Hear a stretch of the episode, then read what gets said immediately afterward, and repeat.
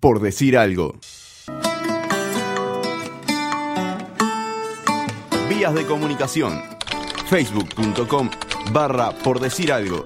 Twitter arroba por decir algo web. O escribinos a nuestro mail por decir algo web arroba gmail.com. A tus brazos, mujer. Por si acaso no te veo y te digo. Llévame a tus brazos, mi amor.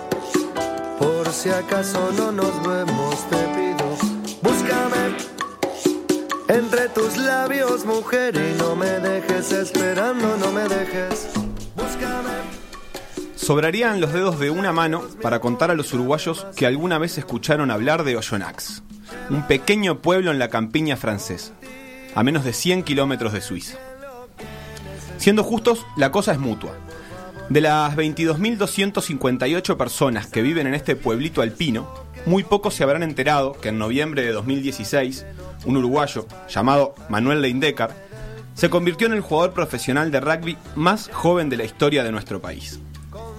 Dentro de lo que sabemos está que Manuel es un segunda línea de apenas 20 años, surgido en el British, rápidamente llamó la atención por su complexión física y su juego de manos.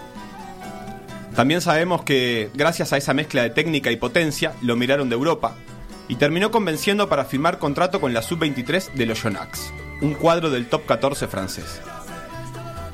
En 2014, 2015 fue parte de los Teritos que terminaron terceros en el Mundial B.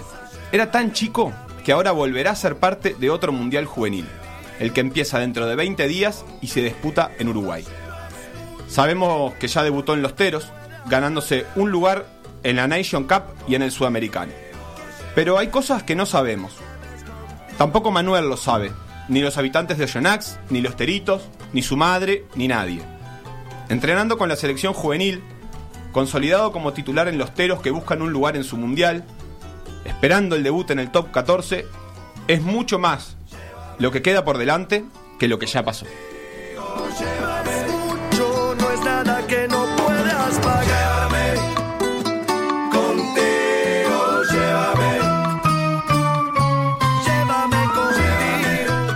Ya estamos dándole la bienvenida en PDA a Manuel Leindecker. Bienvenido, Manuel. Bueno, muchas gracias. Primera pregunta, sí, porque impresiona de verte nada más. La gente que está viendo por YouTube la entrevista podrá comprobarlo. ¿Cuánto medís? Eh, algunos centímetros dicen 201, 202 y un día llega a 203, pero vamos a dejarlo en 22. Vos declarás 202. Sí, sí. Pasó por la puerta y era el reemplazo natural de Batista, pero después eh, me acordé que jugaba al rugby y bueno, ta, me decepcioné. ¿Jugás Porque- al rugby desde qué edad, Manuel? Y juego al rugby desde los 8 años, 7 capaz. Ajá, bien, desde bien chiquito. Y con esa altura, ¿nunca te tentaron o probaste suerte en otros deportes? Pienso en el básquetbol, obviamente. Claro que sí, claro que sí, probé en el básquet. eh, toda mi familia hincha de Trujillo, así que le di una oportunidad de chico. Y no me dan los tiempos para todo, fútbol, rugby, básquet. Y opté por dejar el básquet. Pero siendo sincero, ¿fue por una cuestión de gustos o por una cuestión de aptitudes?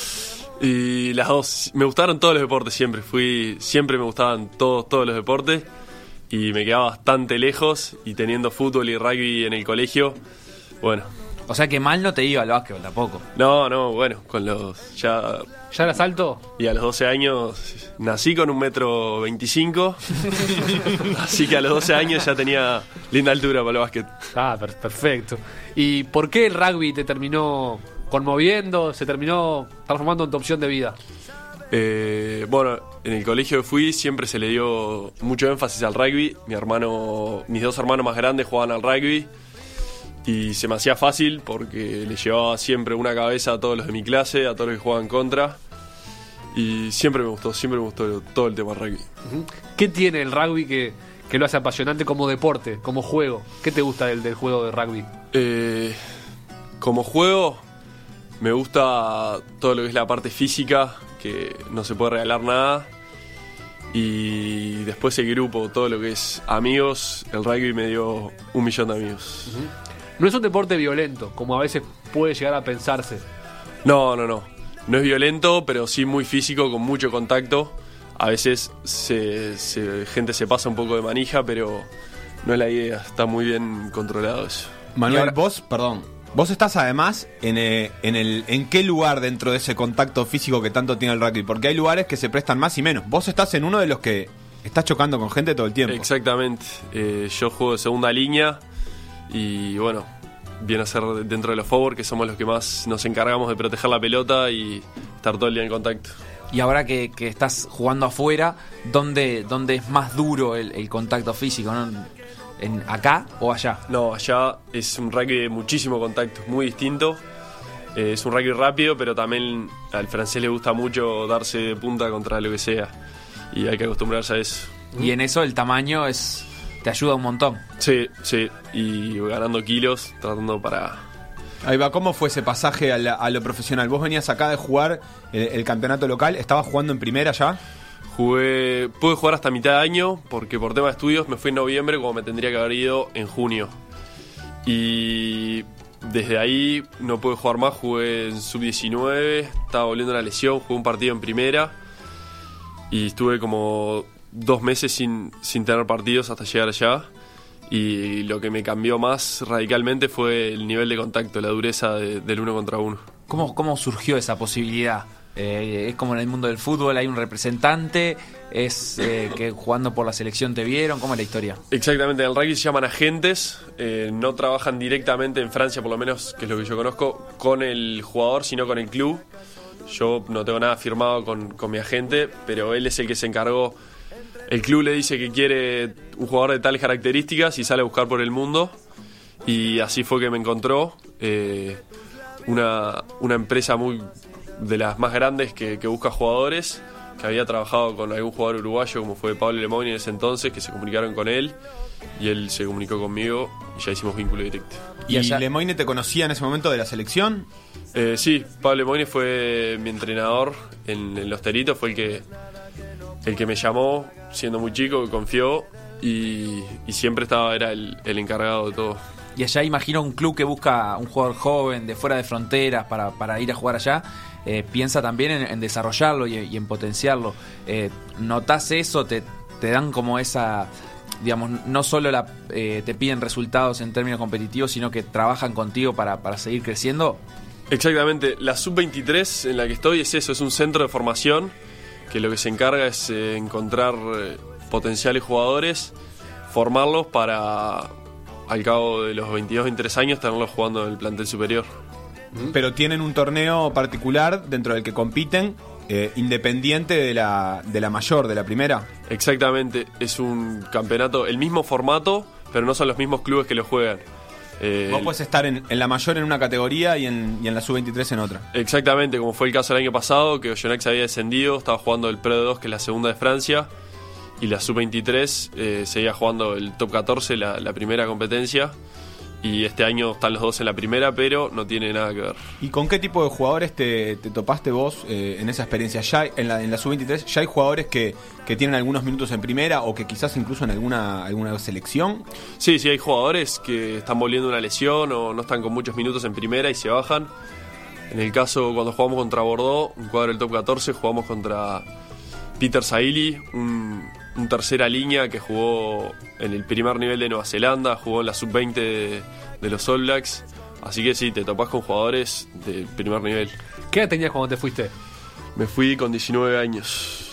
Y ahí, ¿y ¿qué implicó como decisión de vida? Más allá de que te encanta el rugby, es obvio y querías jugar allá, pero también dejar cosas acá, no sé si postergar también los estudios, ¿cómo, cómo manejaste eso? Totalmente, no. Los estudios, por suerte, en el club me esperaron hasta noviembre, como dije anteriormente, para poder terminar los estudios acá. Terminé el liceo y, y me fui. Claro, tremenda decisión, dejar mil y un cosas de lado, pero eh, para hacer lo que me gusta, para ganar en experiencia, en juego, eh, ojalá muchos años más jugando al rugby profesional y, y ahora ya voy a empezar a estudiar de vuelta, así que el rugby por suerte va a estar complementado con estudios. ¿Qué vas a estudiar?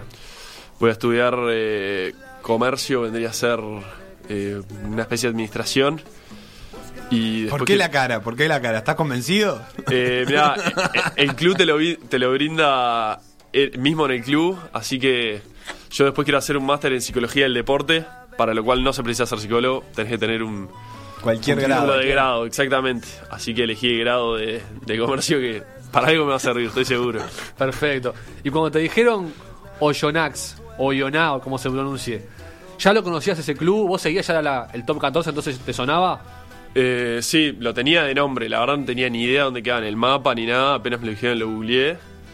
No era la zona que soñaba, menos, menos 5 grados capaz en invierno.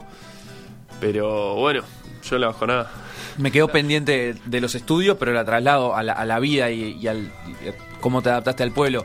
Eh, ¿Te vas a manejar en francés para los estudios? ¿Sabés francés? ¿O, te lo dan en otro idioma? Eh, aprendí francés en estos primeros seis meses que estuve. Eh, tenía todos los días un curso de francés y un examen, lo salvé por suerte.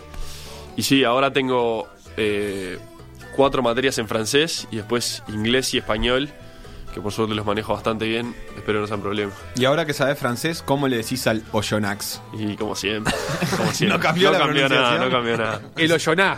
El Oyoná. Nomás. Si tenés que, describir un poco el, el pueblo y cómo es, qué onda tiene, si hay, no sé, movida nocturna o es más bien tranquilo, ¿cómo es la historia? Es un pueblo que si no fuese por el rugby, no, no sé si existiría. Son, como dijiste, 22.000 habitantes. El estadio es de 20.000 personas, así que imagínate lo que es el rugby. Se llena todos los fines de semana. Todos los alrededores van ahí. Y vive del rugby ese pueblo. ¿Y qué club de fútbol tiene cerca? O más o menos la gente de ahí de qué club es hincha. ¿Tenés idea? Del. Sí. Ah, es la zona de influencia del claro. León, digamos. Está, como está a 100 kilómetros de Suiza, para el otro lado, está a 100 kilómetros de Lyon, que es la ciudad más grande cercana. ¿Vos fuiste a ver algún partido de fútbol de la Liga Francesa que estás ahí? Me invitaron a uno y tenía partido, así que no fui. No te puedo creer. No ya- está muy lejos tampoco de Turín, de, de Italia, como para ir a ver a la lluvia ahí. Puede, puede arrimarse. El tipo No se malo. fue a jugar al rugby, no fue de Y paseo. bueno, está, bueno, no sé, el rugby italiano, digo, juegan en el Seis Naciones, algo deben tener.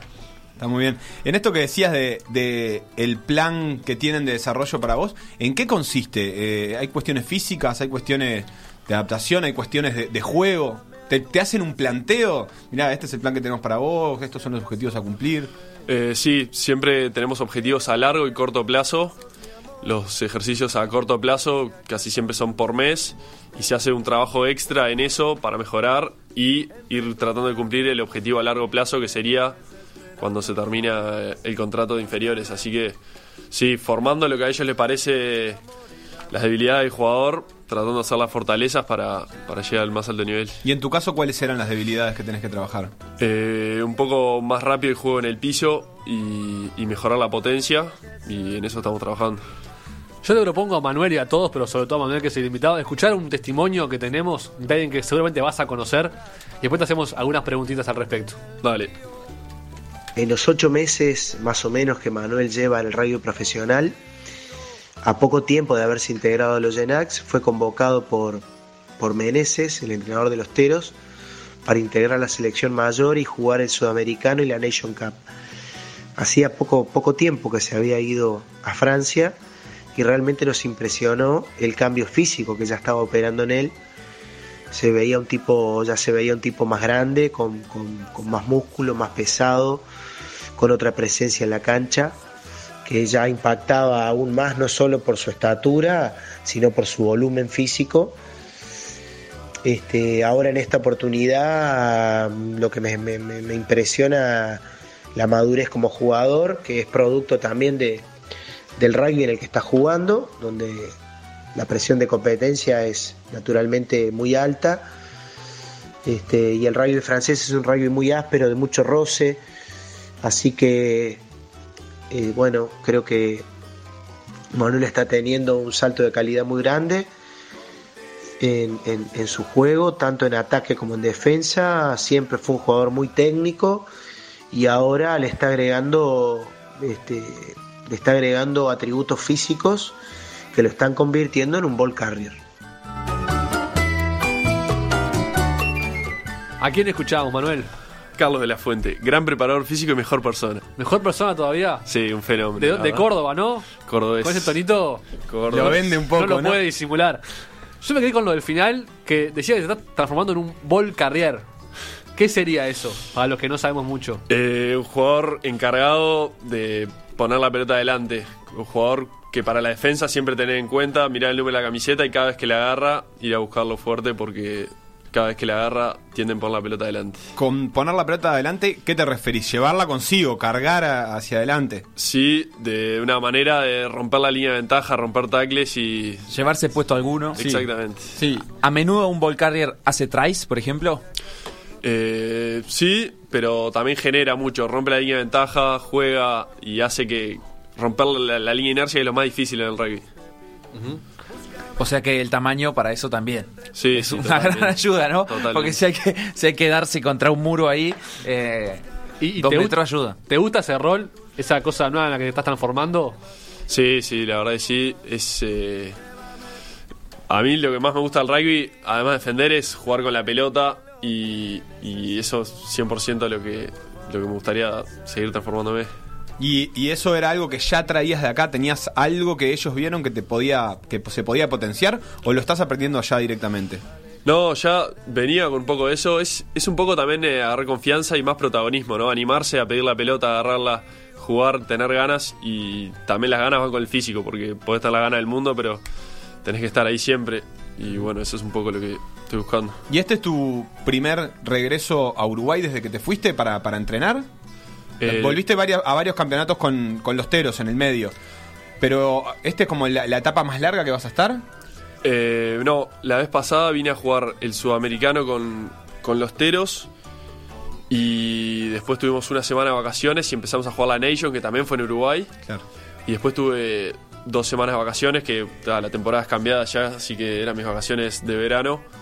Y estuve dos meses acá. Y ahora fui, hice la pretemporada y me volví así. Con el tema de venir a la selección, el club, ningún problema. Es como que es mejor para ellos que, que vengas o, o alguna vez te lo, te lo pueden trancar. Depende, porque bueno, ellos tienen un jugador que le pagan el sueldo todos los meses para también lo quieren tener ellos. Justo esta etapa, que es una etapa que no hay partidos, no, al revés, les gusta porque, chau, están consiguiendo rodaje, que si no estaría entrenando nomás. Pero cuando es durante competencia, ya empiezan con peros, con. Imagínate que si te quedas acá, esto, lo otro, y bueno, está. Como Pero haría cualquier jefe, me parece. Hay no que lucharla. Sí, exactamente. ¿Cómo es en, eh, en, eh, en el rugby eso? ¿Hay fechas preestablecidas en las que sí o sí te tienen que ceder? ¿O siempre es un acuerdo con el club? En el rugby es así, eh, las fechas que son clasificatorias al mundial, el club tiene obligación de ceder a los jugadores, pero en caso de inferiores no hay regla y eh, otros partidos que son de gran importancia como la Nation, pero no son clasificatorios al mundial, quedan en el negocio del jugador y el club. Bien. ¿Con quién, con, quién- con quién escuchábamos recién? ¿A quién escuchábamos recién? Carlos de la Fuente. ¿Dónde lo conociste? Eh, lo conocí en, en los primeros procesos que tuve en los teritos. Eh, siempre fue el preparador físico nuestro, siempre estuvo en la vuelta. Bien. En los teritos, eh, ¿qué incluye? ¿Qué, ¿Qué categorías incluye teritos? Y teritos creo que empieza en sub. eh, no sé si ya es sub 14, yo empecé en sub 16. Pero la idea es cada vez agarrar los jugadores de más jóvenes para ya meterles las bases, los principios, eh, lo que va a ser el juego a futuro y ir seleccionando. Vos ya jugaste un mundial, un mundial B con los teritos hace un par de años. En 2015 en Portugal. Ajá. Y ahí, ¿qué experiencia? ¿Cómo, cómo te fuiste de ese mundial? Eh, ahí creo fue cuando me di cuenta lo que era la alta competencia del rugby, porque yo tenía, había cumplido 18 justo ahí, y era un mundial sub-20, y me medí contra jugadores más grandes de edad, similar tamaño, que acá en Uruguay tampoco se consigue mucho. Y la verdad me sentí bastante cómodo, capaz que, bueno, tenía que trabajar un poco más en lo que era la madurez para ser un jugador tan joven, pero ahí me di cuenta que podía ser un potencial jugador de rugby. ¿Y Uruguay cómo está a nivel mundial en, materia juvenil? Eh, ¿Se puede pelear, por ejemplo, un mundial B? La verdad es la idea. Eh, nosotros tenemos la ventaja de tenemos, bueno, este es el caso mío, pero tenemos todos los jugadores en una redonda de 30 kilómetros y estamos entrenando para este mundial ya hace un año, ya jugamos el sudamericano, ya estamos juntos, nos conocemos muchísimo. Capaz que otros clubes, eh, otros clubes, perdón, otros países están juntando a los jugadores un mes antes para hacer, no tienen tanto sistema, sí tienen mucha destreza, eh, pero no tienen tanto armado como equipo y ahí tenemos que aprovechar nosotros. Ahora el mundial se va a jugar en Uruguay en- a fin de este mes. ¿Ya saben contra quiénes vamos a jugar, contra quién vamos a enfrentar? Sí, ya están las fechas y los partidos. Eh, empezamos jugando el 29 de agosto contra Portugal. Después vamos a jugar el sábado ese, ya no sé la fecha, contra Fiji. Y cerramos la serie contra Hong Kong en el campo de Maldonado. Y ahí, ¿qué, qué posición en el grupo tenemos que, que obtener y cuáles son los rivales más complicados? Y creo que Portugal y Fiji son los dos rivales a vencer. Hong Kong todavía está un escalón más abajo de lo que es el Mundial B. Pero es ganar o ganar porque el primero de cada grupo juega la final. Así que hay que ganar todos los partidos si queremos soñar con ser campeones. Bien, perfecto. Y del otro lado, ¿quién viene eh, como candidato? Del otro lado, creo que el candidato es Japón, que viene de bajar del Mundial A. Y vamos a jugar un amistoso el martes que viene, en una semana, para ya medirnos, eh, cerrar la lista de lo que van a ser los jugadores que van a participar del Mundial.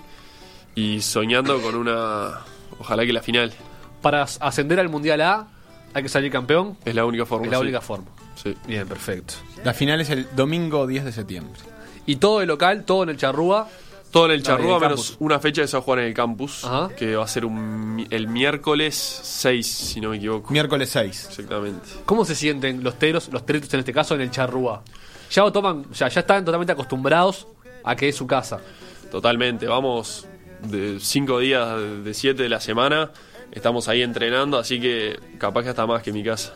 Y por ejemplo, comparando con las instalaciones que, que tienen el, el Oyonnax en Francia, eh, ¿están a nivel? ¿Cuál- ¿Cuáles son las principales diferencias?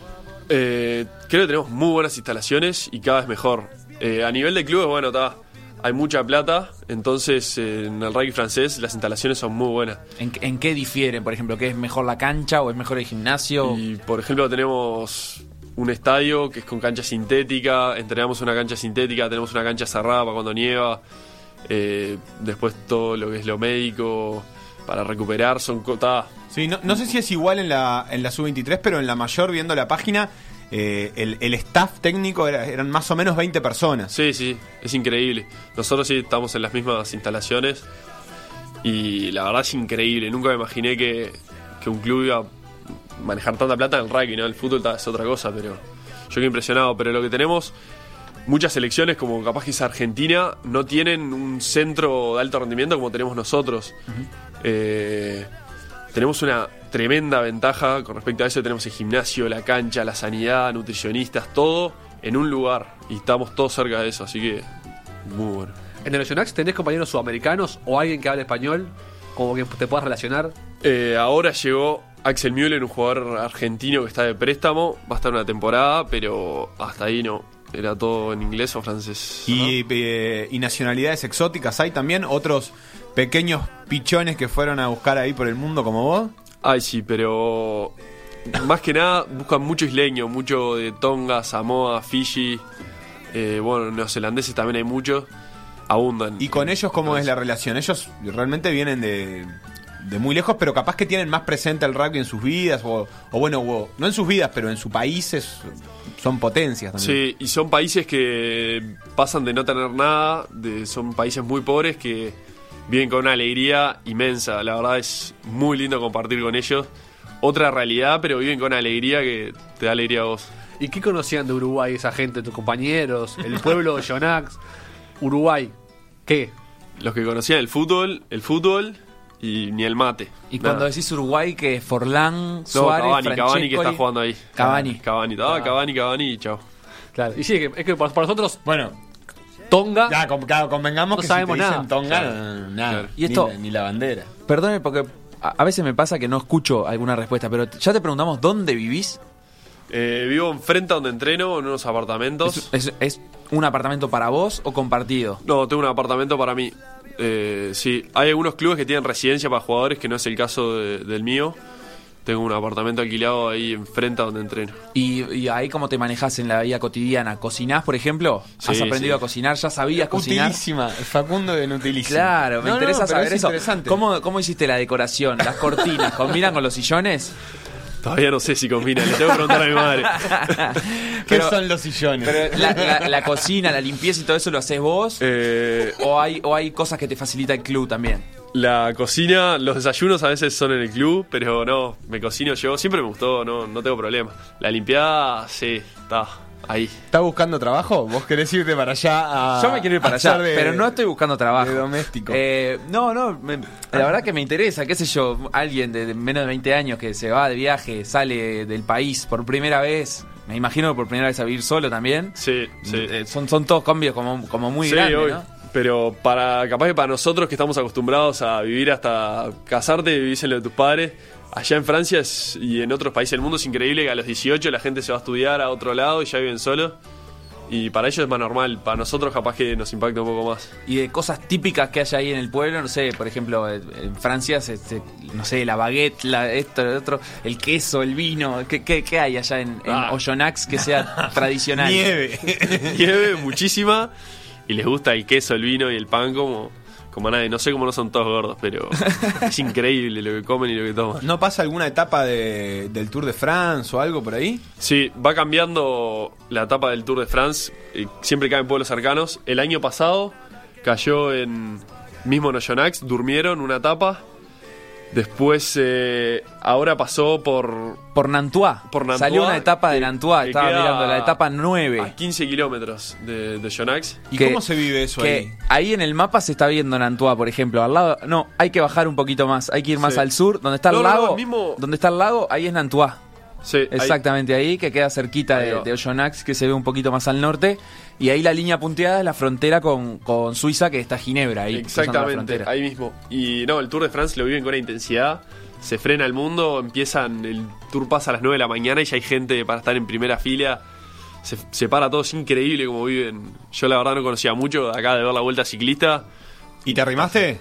No, justo estaba acá en, en Uruguay, pero todos mis amigos estaban ahí, fueron todo un evento. Brian, pon el satélite, así podemos pintar desde el aire cómo es Oyonnax, que es bastante, bastante verde la zona. No, tremendo lo de Brian, vos, lo que está rindiendo hoy. Brian, ¿vos podés ubicar ahí la casa de Manuel? ¿En qué parte? Si, si lo, si lo mirás así, ¿podés más o menos dar referencia de, de dónde estás viviendo? Estoy un poquito más arriba, eh, más al norte. Ahí que ves unas canchas, más un poquito más. Están las canchas de entrenamiento. Ah, ahí, hay mismo. muchas canchas, sí, claro. Ahí enfrente, mira, ahí ese es el club. Bueno, está, no está muy actualizado porque hicieron toda una obra, una reforma. Apretá F5, Brian. O sea que es por ahí. Exactamente. Ah, ahí, Ahí- ahí le pone el View, me muero, me No, muero. increíble. No, no, no, no, no. Ahí es donde voy. Para la gente que, que está escuchando por solo por, por las, eh, los canales de audio, sepan que en YouTube Brian está entrando en este momento A la casa, a la casa de Manuel. Está todo desordenado. y ahora, claro, la madre lo va a rezongar. Queremos ver si las cortinas combinan con el color del sillón. Tremendo, tremendo. Sí. Bueno, ya que estamos en la intimidad eh, más íntima de Manuel, antes de irnos a hacer un cortecito, ¿qué música escuchás allá? Eh, ¿En la soledad o no tan soledad? No sé. Nada, para pasar el rato, Me para gusta disfrutar un poco de la todo música. tipo de música. Eh, me gusta mucho el rock y el rock rioplatense más que nada. Y pongo playlists en Spotify y. Bien. Todo me gusta. Ahora te vamos a hacer un cuestionario, a ver cuánto sabes sobre determinadas cosas. Y la música que va a sonar de fondo la vas a elegir vos. Vas a ser el DJ de PDA por un ratito. Tenés que pensar ahora, así no te damos nada de tiempo para pensar, una canción para que Ariel, que es el Spotify humano, la busque y, y la ponga. Eh, no me olvides del averizo. No me olvides del averizo, ya está Ariel. Banda argentina puede ser. Sí, sí. ¿Qué estilo más o menos podrías describirlo? Y un rock ahí rioplatense. Un rock tranqui. Sí, sí. El famoso rock tranqui. Una, una banda que ha venido acá, que ya tocó, ya llenó un River, No, por ejemplo. Sí. Teatro de verano acá en Uruguay. Sí, y un Sarol River. dice, ¿no? Nah, Y- está, y pero viene de vuelta en ahora. Argentina, pero digo de, de- de cuando vinieron acá. Bueno, pero yo creo que los señores esos como hitos se deben marcar el... No, el teatro de verano, porque es fuera de fronteras. claro. Adentro de su país no les importa llenar nada. Ahí va, dale. Está sonando, ¿eh? Ya seguimos. de historias, algunas que no perdonan y que pierden la razón. Comunicate con nosotros vía Twitter con el hashtag PDA Radio. No tenía esta versión de un Facundo Castro eh, y modo intrusos. Pan, queso y vino, vamos a titular mi autobiografía cuando yo sea el Jorge Rial del Y entre deportivo uruguayo. lo que, no, lo que no hice, lo que me faltó. No, no me va a faltar, no me va a faltar. De hecho, es decir, ya no me falta ni pan, ni queso, ni vino. Pero, eh, Bueno, lo que sigue no es vino, Puedo aplicar. pero es cerveza artesanal. ¿Te gusta la cerveza? Sí, sí, me gusta.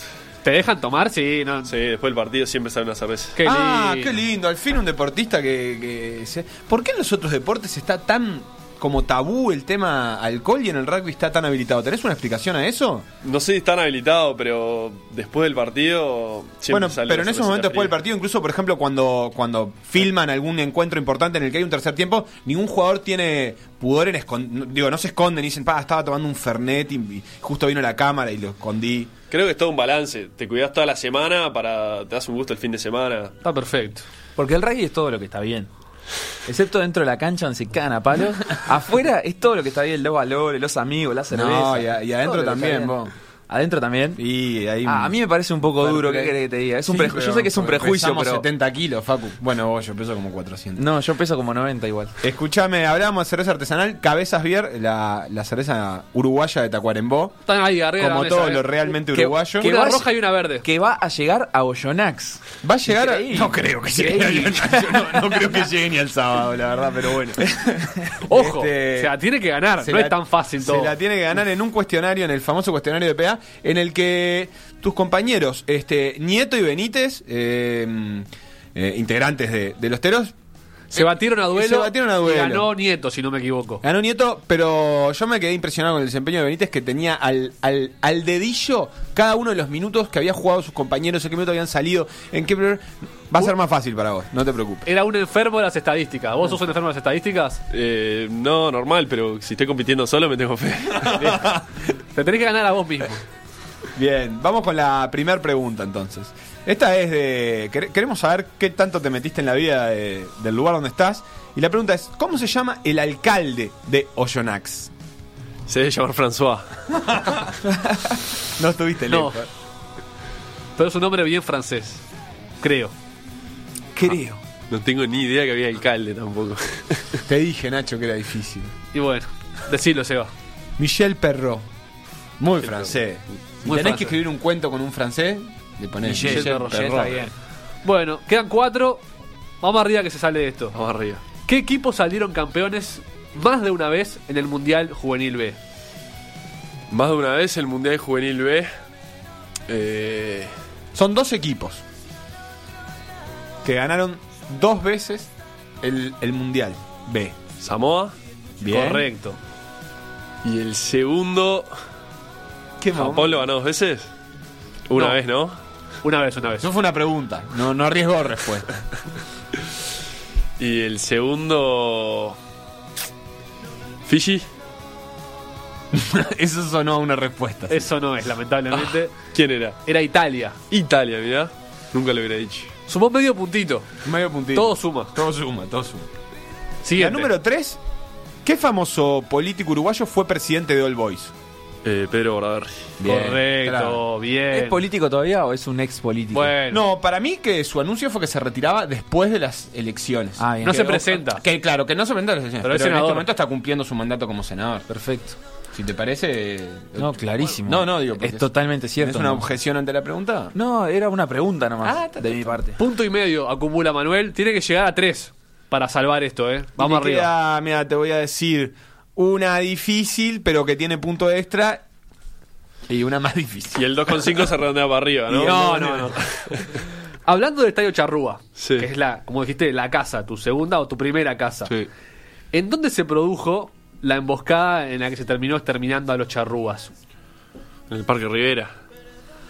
No, eh, capaz que la persona que le da el nombre al parque tiene que ver, pero no, fue en otro lado la famosa batalla o matanza. Fa, me están matando, voy a quedar No. pegadísimo. El departamento de Rivera, le hacemos así.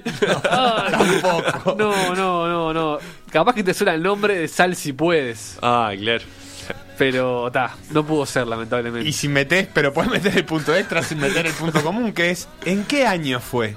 Más menos Cinco. dos. Cinco, más menos cinco. ¿Cinco? Sí, la historia es larga. montón. La historia es larga. Y los charrúas más menos 5. El final de los charrúas, ¿no? El final del charrúa. Y pensá Tampoco te, que. vayas, tampoco te vayas muy lejos. Pista, ¿le pongo una pista? Que si Rivera, que fue el que él dijo, estuvo al mando de esa expedición. Me estás haciendo quedar más pegado, porque me das más pistas y yo sigo ahí. Y vamos a darle 1009.